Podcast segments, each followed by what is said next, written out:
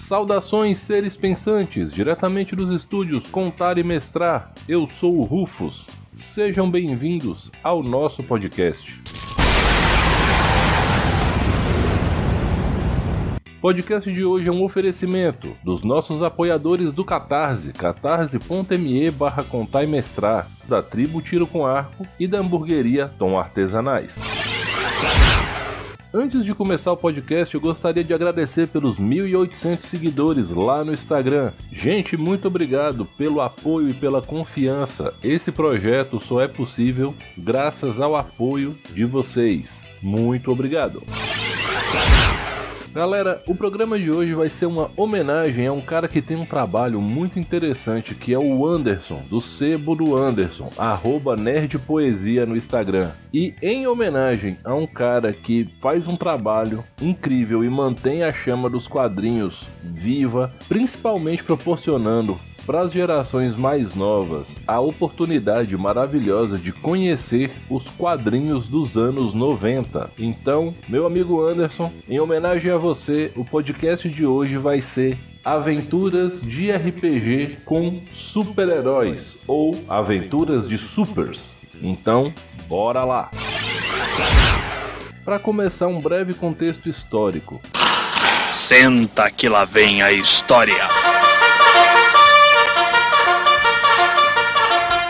É importante dizer que os super-heróis surgiram no início do século XX como método de propaganda para incentivar o alistamento militar voluntário. Alguns temas da época, como as últimas campanhas imperialistas na África e na Ásia, também foram motivadores para que esses personagens surgissem. Inicialmente, as histórias dos super-heróis eram vinculadas em jornais como tirinhas ou histórias curtas de menos de meia página. Posteriormente, elas foram incorporadas às revistas pulp, principalmente a famosíssima Weird Tales. Posteriormente, os super-heróis foram utilizados para validar discursos de pré-guerra e pós-guerra. Só que eu não vou entrar em todo esse detalhe, toda a trajetória, porque isso renderia um programa enorme fora do nosso escopo do RPG. Porém, se vocês quiserem que eu faça um, um especial histórico de quadrinhos, podem me falar lá no Instagram, nas mensagens do Anchor, podem me mandar um e-mail e eu vou produzir esse conteúdo para vocês e eu vou trazer uma pessoa para conversar com a gente sobre isso aqui.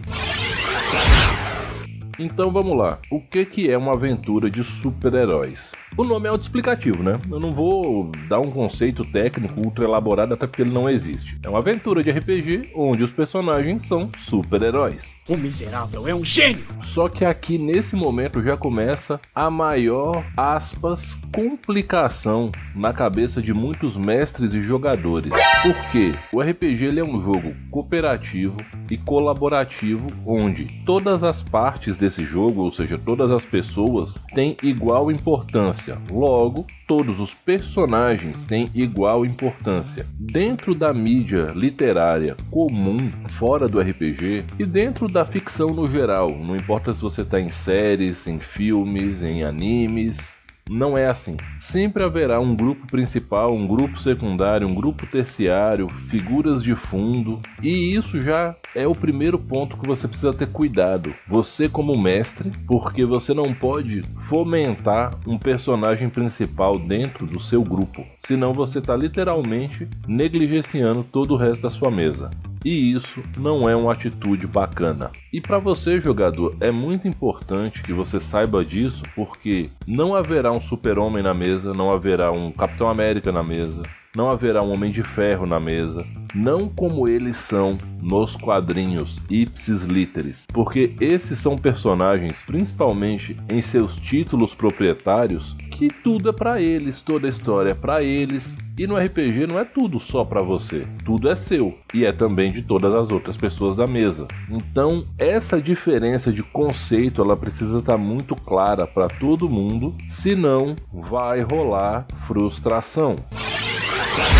O segundo ponto é: o RPG é regido por um sistema de regras E esse sistema de regras gera uma espécie de isonomia de poder entre os personagens dos jogadores. Por mais que haja o velho debate que o personagem otimizado versus personagem feito de qualquer jeito, no fim das contas, dentro da visão mais grossa de todos os sistemas, os personagens estão em pé de igualdade. Já quando você parte para mídias tradicionais de super-heróis, seja quadrinho, filme, desenho, anime, não importa, esse nivelamento ele não existe. Tem personagens que são simplesmente incomparáveis entre si. Por exemplo, comparar dentro da DC o Deathstroke com o Super-Homem é completamente irracional. Meu filho sempre fala quando a gente conversa sobre essas coisas que o fato do Super-Homem ser invulnerável a qualquer tipo de dano cinético e ridiculamente forte e poder atingir uma velocidade pareada com a do Flash torna ele virtualmente invencível. Por isso, todas as histórias do Super-Homem, segundo ele, onde o Super-Homem combate outros heróis da DC ou vilões de maneira direta, coisas fora da escala cósmica, todas são falhas e não fazem sentido.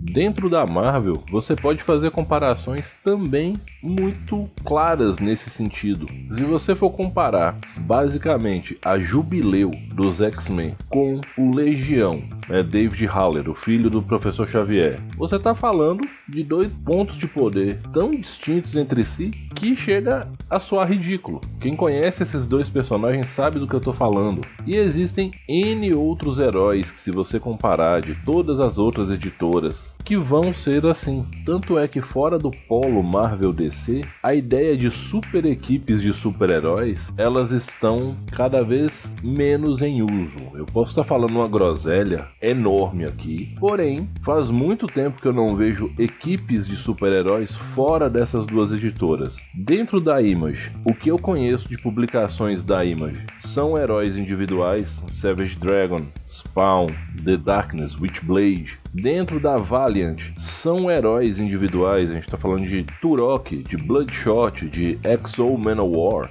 Então, assim, são heróis individuais.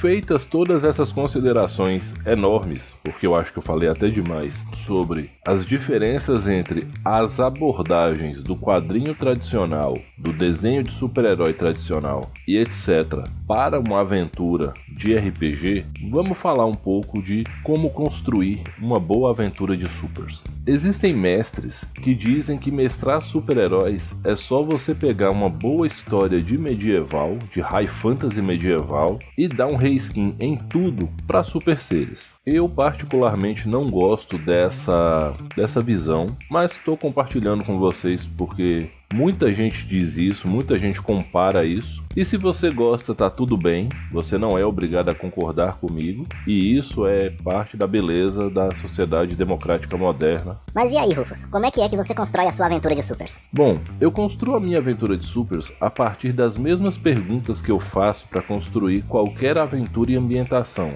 Qual é o problema a ser resolvido? Por que é necessário que essas pessoas existam para que esse problema seja resolvido e quais temas eu quero abordar. Com base nisso, eu parto para a sessão zero com meus jogadores. E aí eles vão trazer as suas expectativas e vão trazer os seus anseios e a gente vai trocar umas figurinhas ali, a gente vai conversar um bocado e vai ser desse ponto que vai tomar forma o que que é aquela aventura de supers. Pode parecer que eu esteja repetindo conselhos que eu já dei várias vezes, tanto em postagens quanto em outros podcasts. E eu tô repetindo mesmo, tá? Porque a minha ideia quando eu fundei o Contar e Mestrar era contar as histórias de RPG. E de acordo com um cara chamado Joseph Campbell, que escreveu nada mais nada menos do que A Jornada Mitológica do Herói, todas as histórias já foram contadas. Elas só são adaptadas a um novo público para que ele possa compreender essas histórias. Eu não vou entrar também na jornada mitológica do herói porque eu não conheço ela de forma tão profunda assim quanto eu gostaria. Inclusive preciso ler o livro, quem quiser me dar de presente eu tô aceitando. Mas assim, as histórias para o RPG, elas partem de muitos conceitos que são em comum para todo mundo. Então você vai trabalhar a personalização da sua história a partir daí.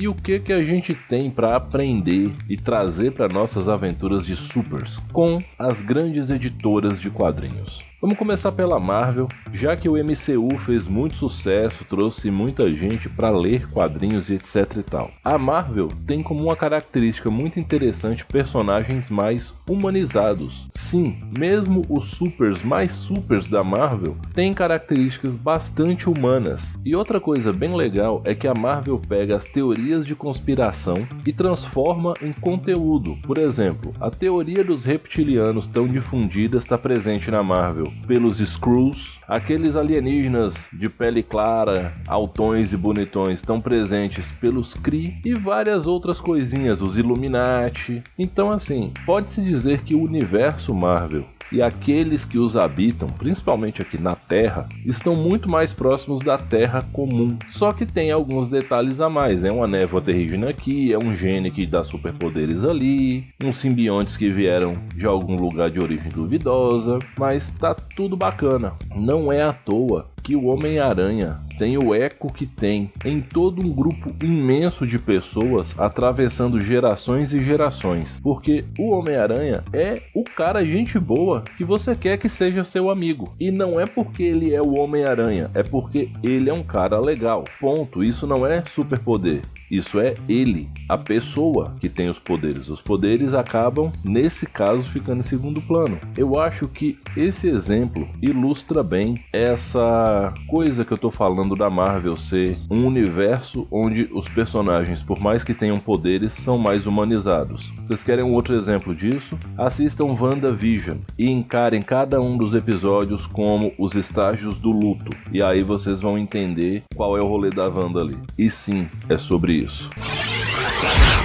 Saindo da Marvel, a gente vai pro outro polo da pilha, para DC Comics, que não tá num momento tão bacana, não fez sucesso no cinema. Teve umas séries que tiveram um sucessinho bacana ali no canal Warner, mas foram esticadas demais. Mas não é essa a pauta daqui agora. A pauta é o seguinte: a DC é onde o super é muito mais super. As origens de heróis da DC normalmente englobam coisas grandiosas ou realmente fantásticas. O super-herói heroísmo da DC, ele vem muitas vezes de algo que é externo ao mundo e normalmente desconectado com a realidade. O Super-Homem é o Super-Homem porque ele vem de Krypton, que era um planeta que seria uma utopia da Terra, onde tudo é perfeito demais. Por isso ele é como ele é. E eu não estou falando disso dentro da, da história, estou falando do conceito macro, do conceito por fora, do metaplot. A DC faz muito uso das mitologias para trazer essa carga de poder brutal divino, poder imenso. Então, assim, é muito comum que você tenha feiticeiros milenares poderosos, é muito comum deuses e semideuses na DC. A coisa não fica restrita só ao Aquaman e à Mulher Maravilha, tem muito mais. E também existe a extrapolação do ser humano, o cara que ele vai além, que ele se força a atingir novos limites e patamares para cumprir seus objetivos objetivos. Nesse caso eu estou falando do Batman, eu estou falando da Bat-família no geral, como um todo, e estou falando também de alguns outros personagens nesse estilo. Só que paradoxalmente a isso, por mais que a origem dos super seres da DC seja muito mais grandiosa e muito mais apoteótica na maioria do tempo, a DC vai dar a volta e chega num ponto muito interessante. A DC explora muito o conceito do o que eu faria se eu tivesse esse poder aqui. E isso não é restrito à mais famosa saga disso, que é o Flashpoint, que trabalha toda uma lógica de paradoxo do vovô, efeito borboleta, paradoxo de Bootstrap e várias outras alegorias conceituais da física e da filosofia e a DC traz, e muito, com muita força e muitas vezes com muita eficiência, reflexões sobre poder, querer e dever e vale lembrar que essa onda de críticas a heróis que a gente tem hoje com The Boys e com Invincible, essas críticas nasceram pelas mãos de um gênio chamado Alan Moore numa obra chamada Watchmen, lá em 86. E essa é uma obra da DC que teve um eco enorme e tem um eco enorme até hoje e ela traz várias reflexões sobre como trazer mais camadas e camadas mais profundas e mais sombrias para as histórias de super-heróis. Eu poderia continuar destrinchando N coisas aqui, mas falar de Marvel e de DC já é falar de 80%, na minha opinião, lembrando isso é só a minha opinião, do universo de super-heróis como um todo. Agora eu vou falar para nossos queridos jogadores. Gente, vocês estão jogando RPG, não estão escrevendo um quadrinho. Logo, o sistema de regras que vocês escolheram quanto grupo vai ter um impacto direto na criação do seu personagem. E provavelmente você não vai conseguir construir uma versão fiel de qualquer herói top 1 ou top 2 dos quadrinhos. Eu falo isso tranquilamente. Todo jogador de supers, independente do sistema, já parou para pensar como é que ele ia trazer o herói favorito dele para o papel. E a maioria das vezes a resposta é não tem como. Não importa o sistema que você está jogando. Os heróis que são criados para ficção, eles não são limitados por um sistema de regras. E sim, todo sistema de regras vai limitar você em algum ponto. Dito isso, é importante mais uma vez repetir: não tentem criar Super-Homem, Mulher Maravilha, Homem de Ferro, Capitão América, Homem-Aranha, Wolverine, Ciclope, Lanterna Verde e etc e tal.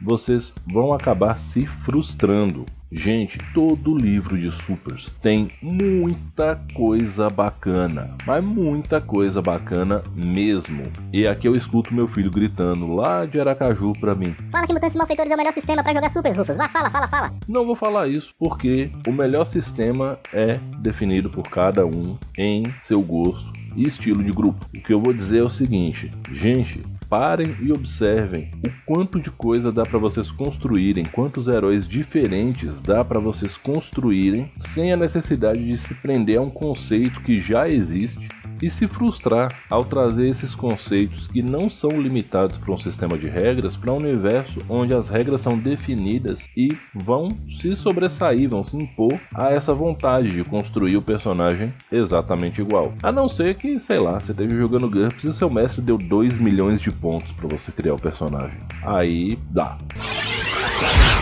sistemas para gente jogar supers. Primeira indicação: quem conhece o sistema Daimon, é um sistema genérico brasileiro super interessante, sabe que ele tem um suplemento para jogar supers utilizando as regras do sistema Daimon.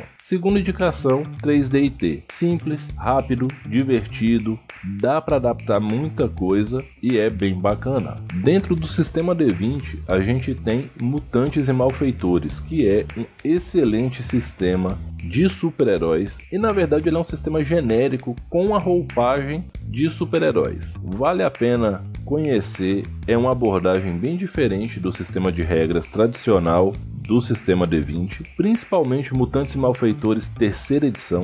Eu sempre vou falar de GURPS, porque GURPS para mim continua sendo a ferramenta polivalente mais incrível de todo o universo do RPG. É o meu sistema favorito, falo com todo o peso de um fã e um apaixonado do sistema. Sim, mas GURPS Supers da terceira edição, GURPS Supers da quarta edição são suplementos incríveis sobre super-heróis, porém, só com o módulo básico de GURPS, quarta edição, você faz uma senhora aventura de supers sem precisar de material adicional. Tem um sistema que eu não conheço chamado Icons. É um sistema dedicado a super-heróis vale a pena dar uma olhada porque todo sistema tem algo de legal para te mostrar. Vale a ressalva que no passado já houve um Marvel Super Heroes com o sistema Saga D6, já houve um DC Universe RPG que eu não sei nada além do título. Vale lembrar que em algum momento da década de 90 tinha um sistema para supers alternativos, tipo Tartarugas Ninjas, que a tradução do título seria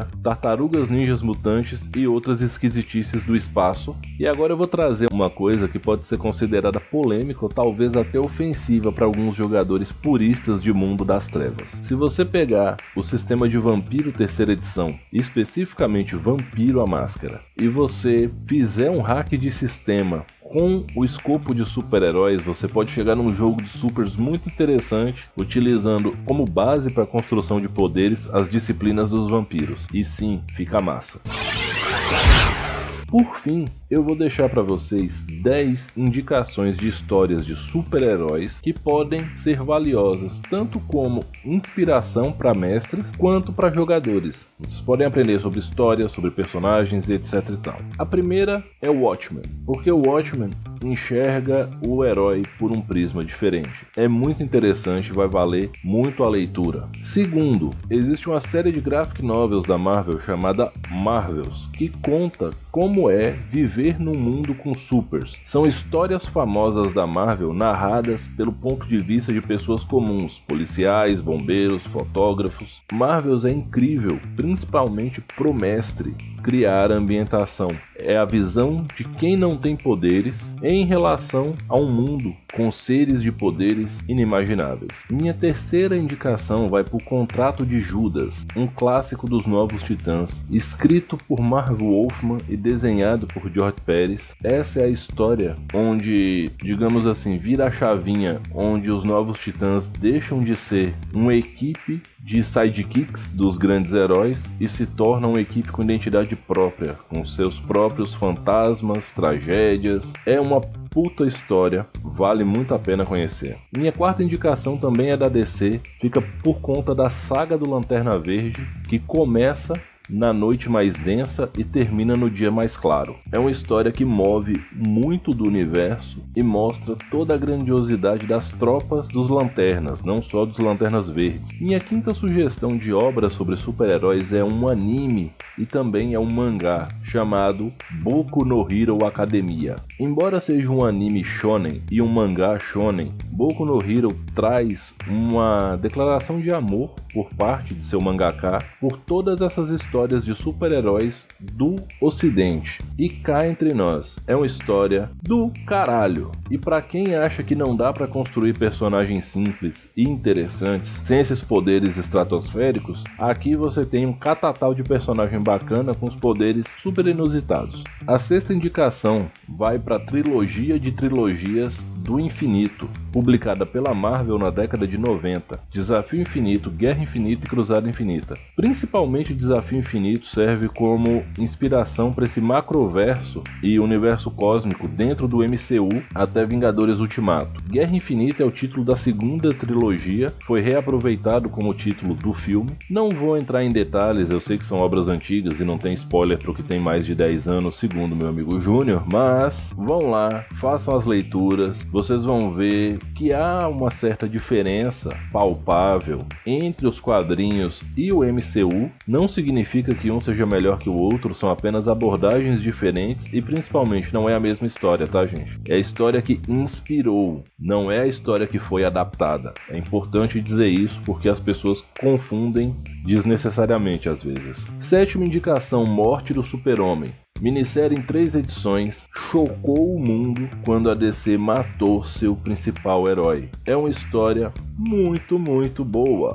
Na verdade, é morte e retorno do Super-Homem. A oitava indicação é uma história que polêmica do ponto de vista de aceitação, mas ainda assim é considerada um clássico. A Era do Apocalipse dos X-Men traz um universo paralelo onde o Apocalipse dominou o mundo e o resto é só desgraceira. Na sequência, nona indicação, Guerra Civil. Guerra Civil foi uma maxi saga que redefiniu o universo Marvel. Ela se espalhou por todas as revistas da Marvel que estavam em catálogo na época. Foi bastante criticada por algumas pessoas, mas muito elogiada por outras. E definitivamente é uma história complexa demais para servir de base para aquele segundo filme do Capitão América que é horrível. É a minha opinião, eu acho Capitão América Guerra Civil muito ruim. Tão ruim quanto Homem de Ferro 3. Voltando, Guerra Civil nos quadrinhos, por outro lado, é do caralho. Vão lá, leiam e se preparem para ficar chocados em alguns momentos. E para encerrar, eu sei que a frase com grandes poderes vem grandes responsabilidades é do tio Ben do Homem-Aranha, lá na Marvel, mas nenhuma saga vai te ensinar o quanto essa frase é real e é poderosa como flashpoint ou ponto de ignição, como foi traduzido. Vale demais a leitura, é uma história que mostra como uma pessoa com poder grande e absurdo em mãos, como é que essa pessoa pode tomar uma atitude e mudar todo o universo por conta disso? Novamente, aqui a gente tem todo o combo de coisas que a DC gosta, como Paradoxo do Vovô, Paradoxo de Bootstrap, Efeito Borboleta, muita reflexão sobre eu deveria ou não fazer isso com meus poderes e por aí vai.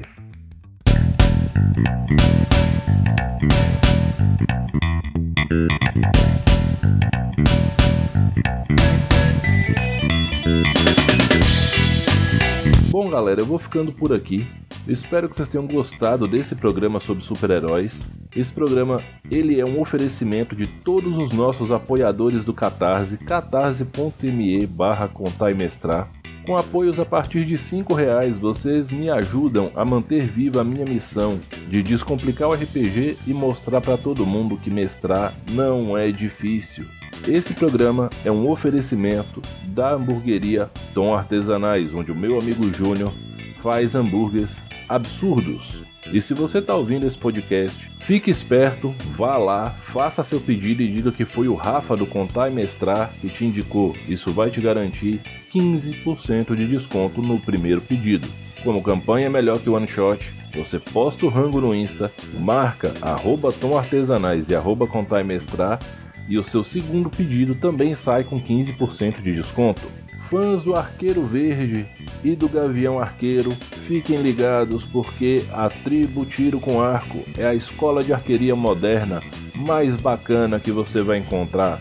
Lá o meu amigo Ozai vai te ensinar a atirar com arco e flecha, com técnica, competência. As aulas são na Arena Geral de Santana, Avenida Bento Gonçalves 1313 lá em Porto Alegre. O cara ensina com amor, paixão, dedicação, segurança biológica e técnica, então você pode ir tranquilo para suas aulas e tem práticas muito legais, inclusive tem Archer e Tag. Se você não é de Porto Alegre, entre em contato com ele pelo Instagram arroba com arco e marque as suas aulas por videoconferência. Por fim, esse programa é um oferecimento do Sebo do Anderson, arroba Nerd Poesia. Lá você vai encontrar quadrinhos, mangás, plaquinhas e imãs, tudo com muita qualidade. Ele tem uma loja na Shopee também e ele envia para todo o Brasil. O cara é super legal. Entre em contato, sua próxima leitura pode estar te esperando lá. E ele tem muita coisa bacana dos quadrinhos da década de 90, inclusive em formatinho. Não deixem de conferir arroba nerdpoesia. Galera, como eu sempre digo no final, respeitem-se, divirtam-se, dividam o lanche. Galera, a gente está com aumento sensível do número de casos e mortes por Covid em notícias oficiais. Mais do que nunca, mantenha o álcool gel por perto. Usem máscara, independente da orientação de não usar. É mais seguro continuar por enquanto. Mantenham as vacinas em dia e, por favor, vacinem as crianças de vocês. Mais uma vez, respeitem-se, divirtam-se. Eu sou o Rufus. Esse foi o podcast do Contar e Mestrar. Um abração e até a próxima.